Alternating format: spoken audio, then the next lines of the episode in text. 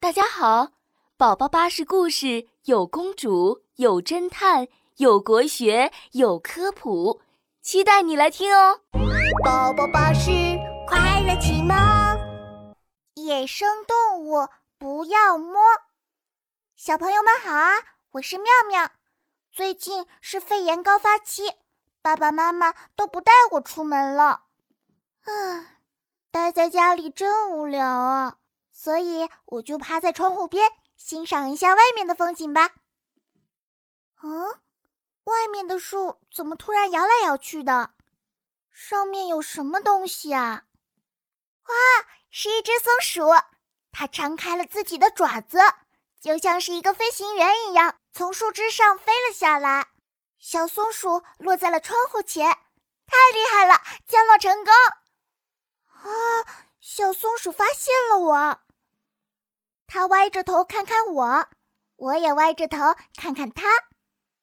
嗯，小松鼠，真羡慕你啊，还可以在外面玩，我就只能待在家里呢。我从窗户伸出手，想要摸摸小松鼠柔软的大尾巴。妙妙，可不能乱摸小动物啊！这个时候，妈妈一下子抓住了我的手。啊，是妈妈。嗯，为什么不能摸小松鼠啊？它这么可爱，肯定不会伤害我的。小松鼠当然不会伤害你了，但是小松鼠在外面跑来跑去，身上脏脏的，就会带有很多病毒和细菌。你去摸它们呀，病毒和细菌就会跑到你身上来了。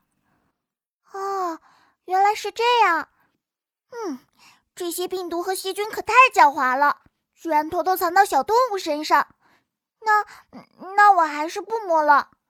对了，小松鼠，你也快点回家吧，记得要好好洗个澡，让自己干干净净的呀。小朋友们，野生的小动物东跑跑西跳跳，病毒和细菌都喜欢搭他们的顺风车，这样就可以到处传播了。